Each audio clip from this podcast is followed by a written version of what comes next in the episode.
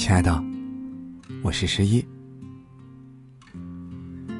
今天去楼下做全民小检测的时候，我看到了一个非常可爱的宝宝。小家伙的口鼻都被蒙得严严实实的，只露出了两只明亮的大眼睛，好奇的观察着周遭的一切。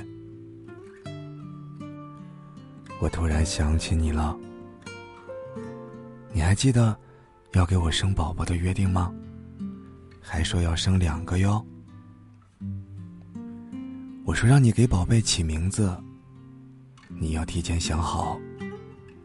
也许我很快就会回到你的身边了。对了，我去超市抢青菜的时候，听到了一对年轻情侣的对话。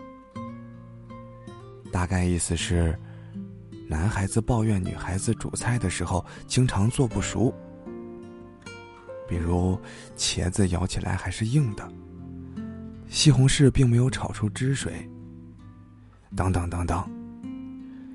我以为女孩子会生气，可谁想到女孩子却说：“还不是怕你累，才想不要你来做饭了。”